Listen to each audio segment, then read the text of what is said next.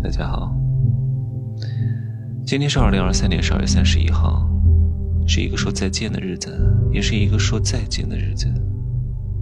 一句话，一个词儿，因为重音和节奏的不同，甚至讲话的语气不同，就会造成它不同的含义。这个开头我录了二十遍，不是因为感情不到位，是因为我每一次说的都不一样。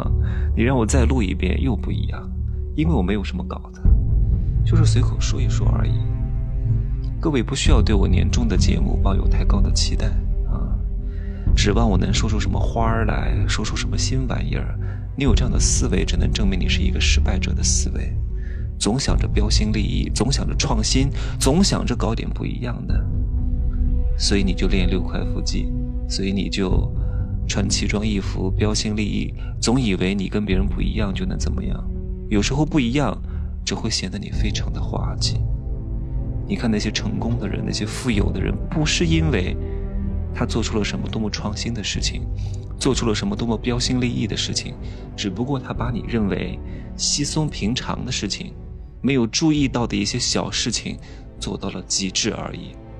他可能在很多领域都不如你的，但是并不重要，并不影响他的成功。他不需要上知天文下知地理。他不需要博古通今、旁征博引，而你什么都懂，什么都知道，但却很穷。好好思考一下，你和那些人的差距在哪里？二零二三年是非常特别的一年，经过了二零二零、二零二一、二零二二这三年的非常时期，二零二三年终于迎来了捷径。所以呢，今年这一年，我有将近快三百天的时间，都是在全世界各地到处游玩啊。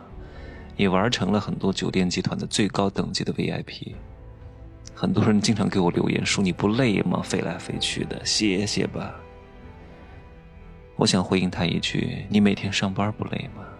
你一事无成不累吗？你过着一眼望到死的生活，一成不变的生活，你不累吗？”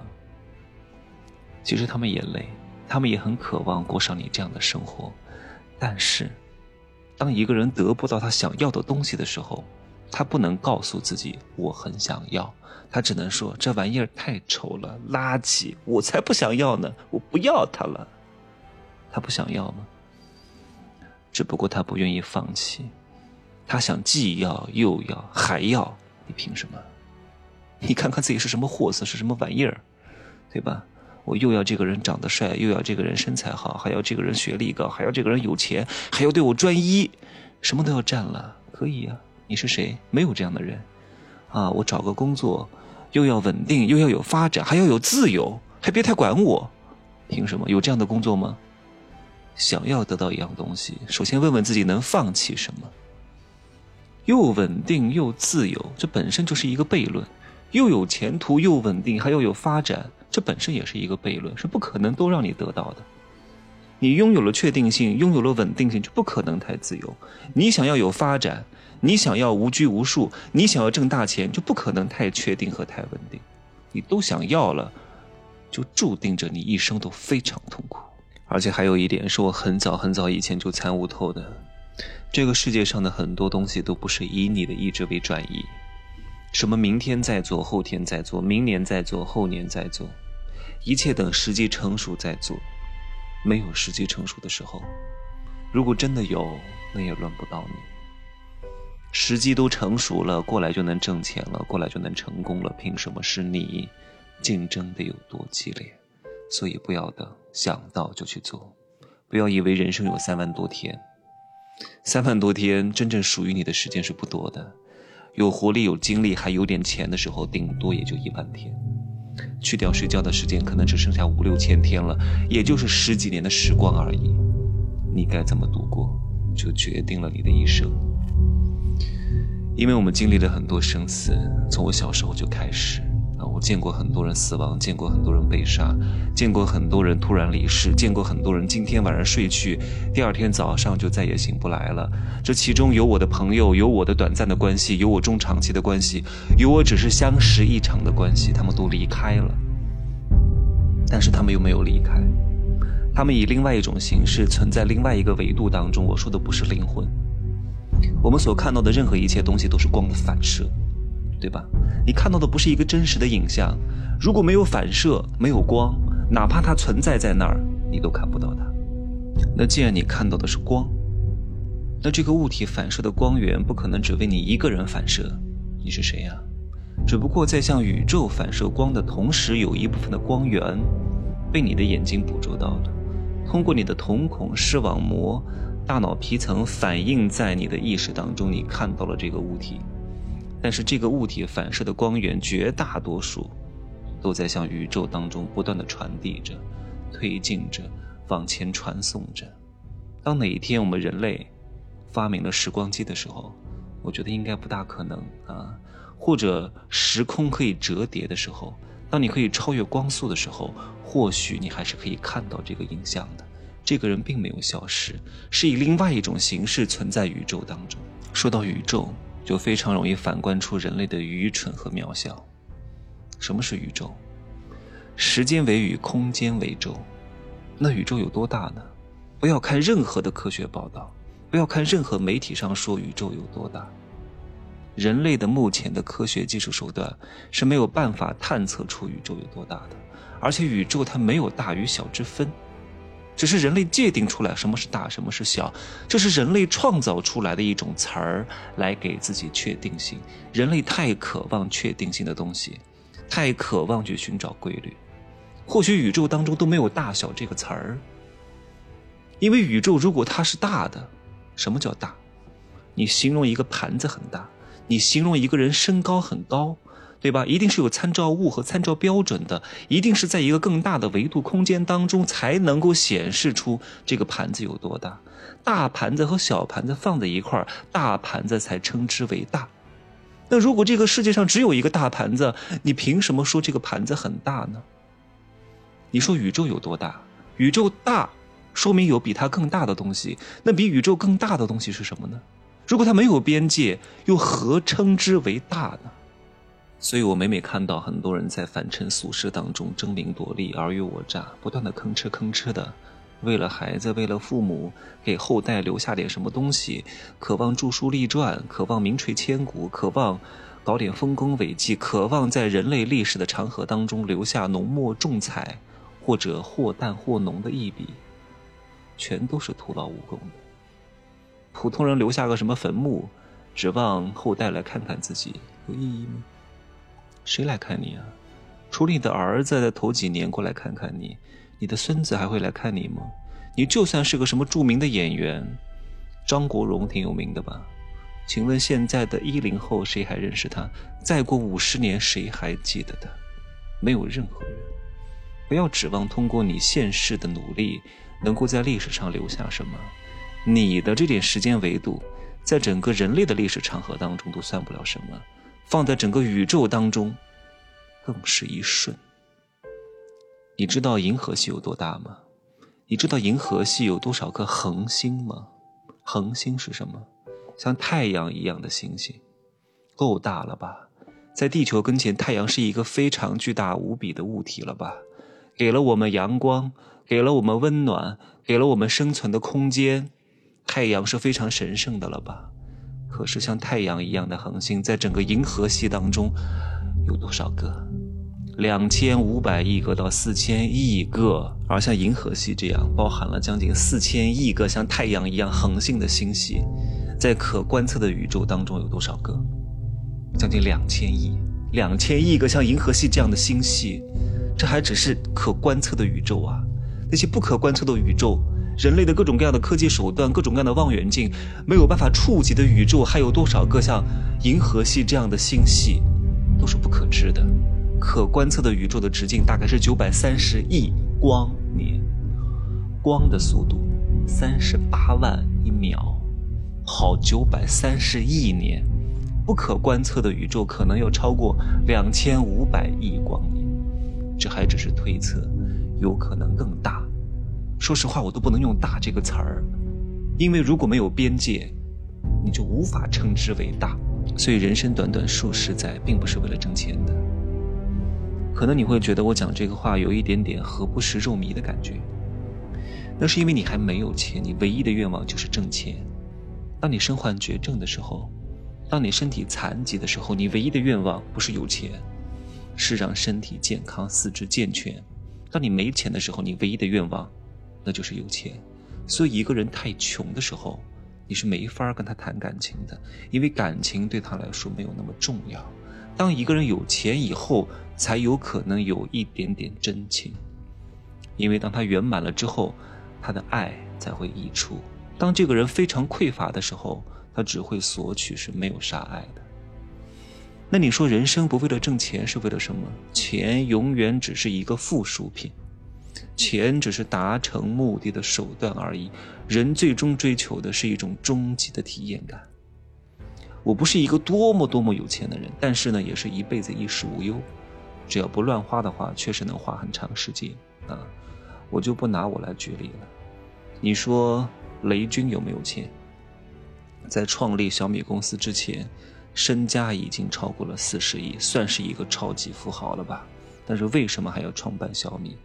按照很多人的理论，他已经非常有钱了，可以到处玩了，吃喝玩乐了，各种二两肉、六块腹肌信手拈来了。可是他并没有吃喝玩乐的乐趣，在情感当中不断的尔虞我诈的乐趣会很快厌倦。最重要的是事业上的成功，事业上的成功也不是为了挣钱，是为了有一种改变人类、改变世界的一种终极体验感。为了挣钱吗？不为。如果他只是想挣更多钱的话，那他就做好之前的业务就可以了呀，或者做好他的放贷业务。很多公司做到最后，都会变成一家金融公司去放贷款，但是他没有选择这么做，而是在三年前小米的账上已经有一千亿人民币现金的时候，雷军再一次押上了这一辈子的全部信誉，投入到造车这件事情当中去，就是为了获得有可能。获得到的极致巅峰的快乐体验。所以，当你明白你的人生短短数十载不过是沧海之一粟，甚至连一粟都算不上的时候，你就不会在某些人和事情上非常的执着。房子那么重要吗？孩子那么重要吗？你的老婆那么重要吗？你的父母那么重要吗？不必太追求所谓的拥有感，体验感更加重要，因为一切的拥有必将失去。我刚刚讲了很多大人物和宇宙，难免会让各位陷入一种虚无当中，陷入一种无意义当中。但是你毕竟还是要活的，毕竟还是要再活十几年、几十年的。那如何在入世当中，更好的让自己有一个体验感呢？首先，第一点就不要太执着，太执着就会我执，太我执就会着相，太着相就会狰狞。前段时间在日本，原本第二天我们要去小樽，但是另外一个朋友呢，因为前一天晚上酒喝多了，我跟他约定了两点钟在大堂集合，一块儿坐新干线去另外一个城市。但是两点钟我在大堂并没有看到他，我给他发了信息，我大概猜测到了他应该还在睡觉，或者处理一些什么事情。五点钟，他给我发信息说他刚起来，不好意思，我们现在去还来得及吗？我说没关系，能去就去，不能去就不去，没有什么必须吃的，没有什么必须要去的，没有什么必须要见的人。那既然事情已经发生了，你就好好的休息到自然醒，晚上一起吃个饭就可以了。或者我约了一个人，本来提前一天约好了，今天下午五点钟见面。但是他临时有事来不了了，跟我说他什么什么原因，不管任何原因对我来说都不重要。他来不来我都在这里，他来不来也不会影响我的心情。他来了就见一下，就约个会。那至于之后发展成什么关系，看当下的体验感再做决定。不来呢，我就安排别的事情。所以各位呢，也不要老是想着看这个人挺喜欢的就要跟对方谈恋爱。远香近臭，那是因为你们还没有谈恋爱，所以想要谈恋爱。可是当你们真正谈恋爱的时候，又不想谈恋爱了。人就是如此之贱，得不到的想要，得到了又无聊，又想要另外一个，不断的在这种情绪拉扯当中痛苦不已。不要老想着跟对方谈恋爱，要跟对方多约约会。任何一个浑身散发着淡淡的香味的人，会选餐厅的人，能够滋养你的人，都是很好的约会对象。如果彼此喜欢，当然很好；但如果只是约会，也没有任何问题。特别是成熟的人，他们的生活都是自成体系的，不需要那么着急的说你是我的，我是你的，然后琴瑟和鸣，百年好合，不容易。适当的约约会会让你感受到城市和生活的浪漫。亲密无间的关系呢，并不是说两个人如胶似漆，是要允许对方有私心、有秘密、有情绪。只有当一个人走过世界、观过世界、看过世界、开过眼界，走过情路坎坷之后，他才会开始真正的意识到，尊重彼此的界限才是长久关系的开始。而且在关系当中，越轻松的人，越放松的人。才会越占据主动的位置。有时候你想想看，你为什么会有很多的不快乐？就是因为你不断的徘徊在反与负之间，反复偷懒，反复勤奋，反复开始，反复放弃，反复心软，反复试探，反复纠结，反复矛盾。很多事情，你明明知道你做不到，你明明知道会给你带来无限的痛苦，你干脆就不要做了。借钱不还的人，立刻拉黑。永远不借，最好就不要借给别人。让你失望过的人、背叛过你的人，永远不要原谅。趁早不要联系，决绝一点，务实一点，不要在反复的试探和折磨当中，让自己越来越制造出更多的情绪裂缝。只要你意识到，你不需要讨好所有的人，你也不需要妄求和奢求所有人对你的表扬和认可，你不需要任何人按照你的自我认知来对待你。你觉得自己很牛逼，你觉得自己很有名，你觉得自己很红，别人居然不认识你，不拿你当回事儿，你就会非常痛苦，对吧？咱们也算小有名气，但是很多人也不认识你，可能快递员还会骂你，可能菜鸟驿站的老板还会数落你，因为他不知道你是谁，很正常。如果你觉得所有的人都认识你，都应该按照你自己对待自己的方式来对待你，那你肯定会非常之痛苦。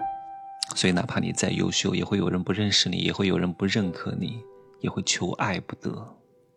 不是因为你优秀，别人而爱你的。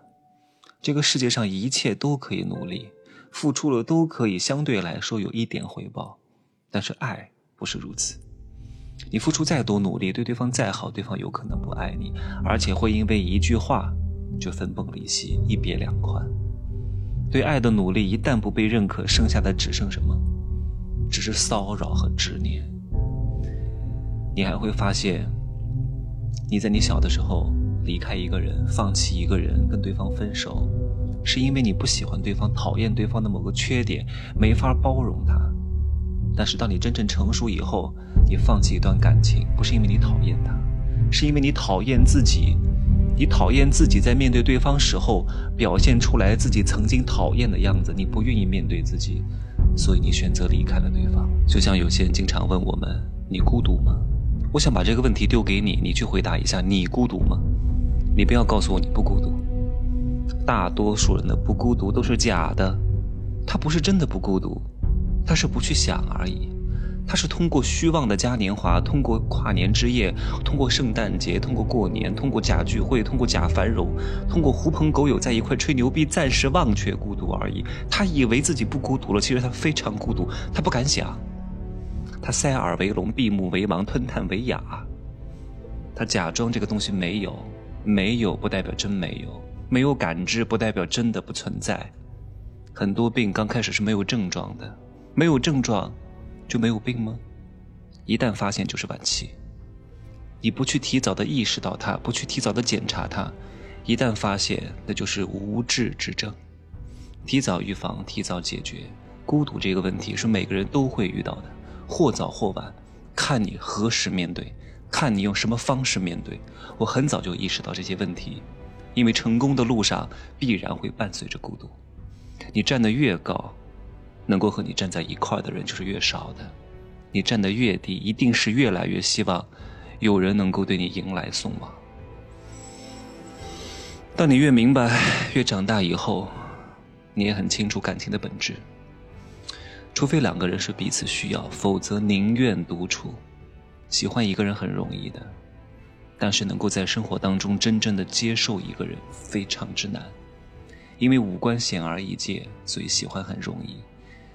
但是因为三观深藏不露，所以相处很难，接受很难。你对一个人失望，换另外一个人是解决不了问题的。你不会游泳，换另外一个泳池也解决不了任何问题的，因为所有的人都有缺点，所有的人都有贪嗔痴慢疑，所有的人都无法避免人性之劣根。你换另外一个人，依旧还是再来一遍而已。就看你如何解决自我的问题了。我们不是对感情灰心，因为很难有高级的灵魂，所以我们宁愿用漫长的一生去修炼一个人的百毒不侵。嗯。我很清楚，爱的终点并不是得到，而是成长。我们怀着爱意，在追求爱的旅途之上，让自己变得更好。哪怕我们没有找到最好的那一个，但一定会通过这个过程，渐渐找到一生当中最好的自己。我们二零二四年再会，宝贝们。